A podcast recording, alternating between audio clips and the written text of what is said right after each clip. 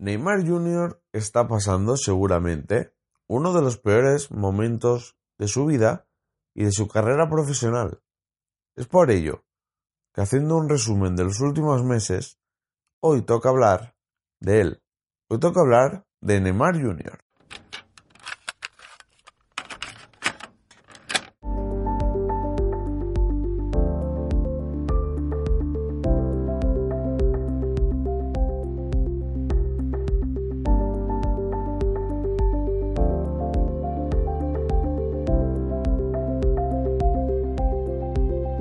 ¿Qué tal chicos, chicas? Soy Esteban Gómez.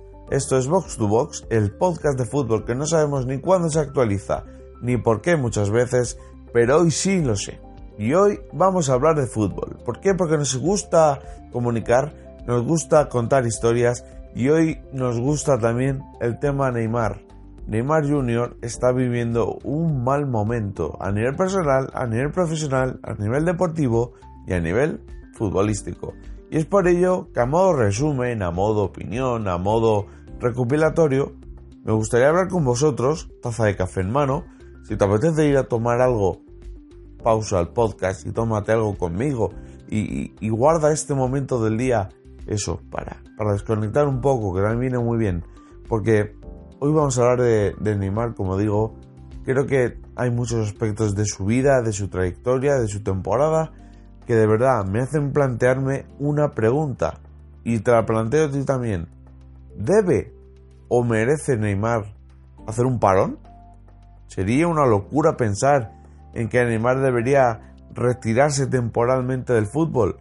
Evidentemente suena surrealista, suena una locura como un futbolista como Neymar, que es joven relativamente, que es uno de los mejores jugadores del mundo, se retirara. Pero es que si uno analiza su temporada, si uno analiza sus últimos meses, es que es una locura, es que cualquier persona estaría en la mierda, hablando así de claro. ¿Por qué no debería hacerlo Neymar? Esa es una de las preguntas. Pero vamos a analizar un poco el contexto, vamos a analizar un poco la base para ver por qué Neymar ha llegado a donde está y por qué Neymar está, como digo, en un mal momento de forma. Para empezar, Neymar llegó al Paris Saint-Germain en un acuerdo en el que, según Al-Khelaifi, fue un acuerdo de marcas. Fueron de cara, fueron sin tapujos, sin máscaras, sin, sin cortarse un pelo. Era un acuerdo de marcas. Llegaba a la marca Paris Saint-Germain, que es una de las empresas más fuertes del planeta, llegó otra de las marcas individuales más fuertes del mundo, como es Neymar. Neymar sabemos que a nivel publicitario, a nivel mediático, a nivel de social media, es un auténtico escaparate para las grandes marcas, para las grandes publicidad, ¿no?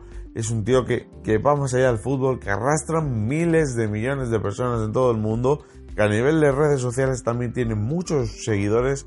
Y evidentemente eso es un acuerdo que el Paris Saint Germain fue muy claro, que anunciaron un acuerdo de marcas. Evidentemente era un fichaje muy bueno porque el Paris Saint Germain pues fichaba a uno de los mejores futbolistas del momento, pero parece que no todo ha salido como debían.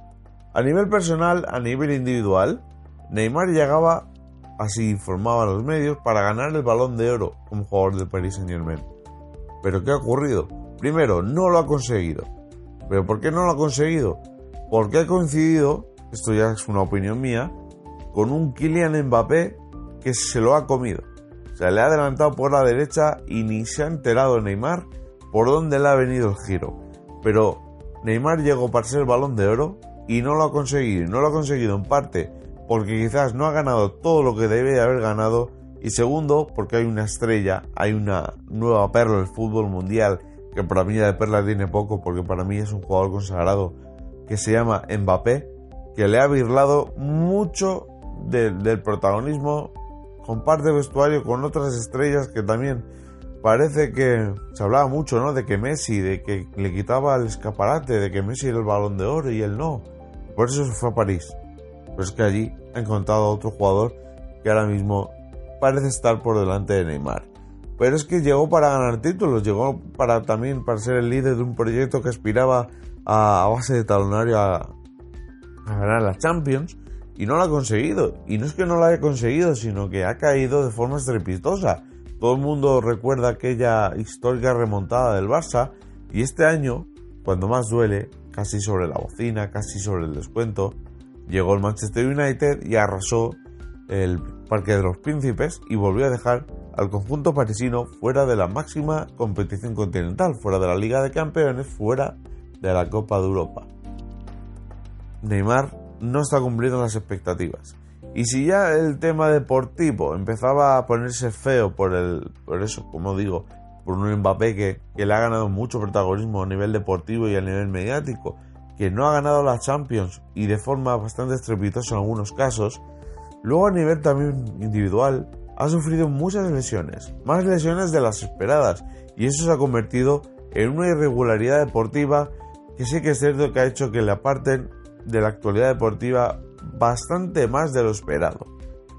Esto ha hecho, evidentemente, seguimos hablando de un Neymar muy bueno, de un jugador técnicamente exquisito que determina los partidos como él solo sabe, pero sí que es verdad que ha tenido lesiones importantes que le han privado de estar al mejor de sus niveles, que le ha tenido fuera de los terrenos de juego mucho tiempo y sobre todo esta última.